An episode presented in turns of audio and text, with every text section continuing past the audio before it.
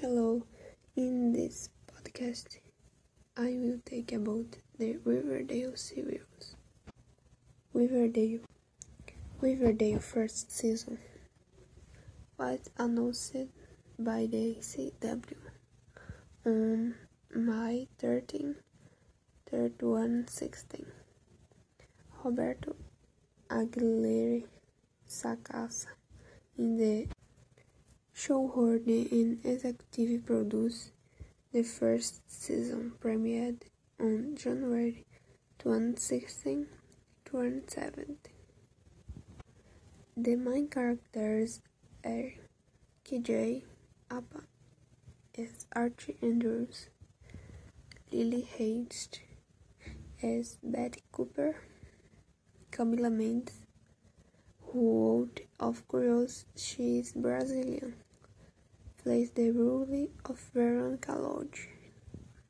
Cole Sprouse is Jughead Jones. Madelaine Petsch, is Cheryl Blossom. In the first episode, The River's Edge, during a bus summer, which includes the tragic death of athletic Jason Blossom on July for Archie Andrews discovered his passion for music.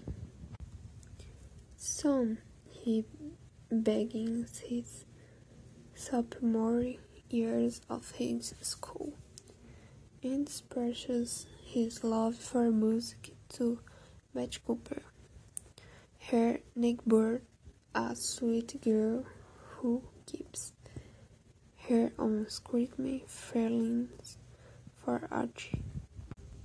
On to the next podcast, where it continuing to take about the Riverdale series. Bye.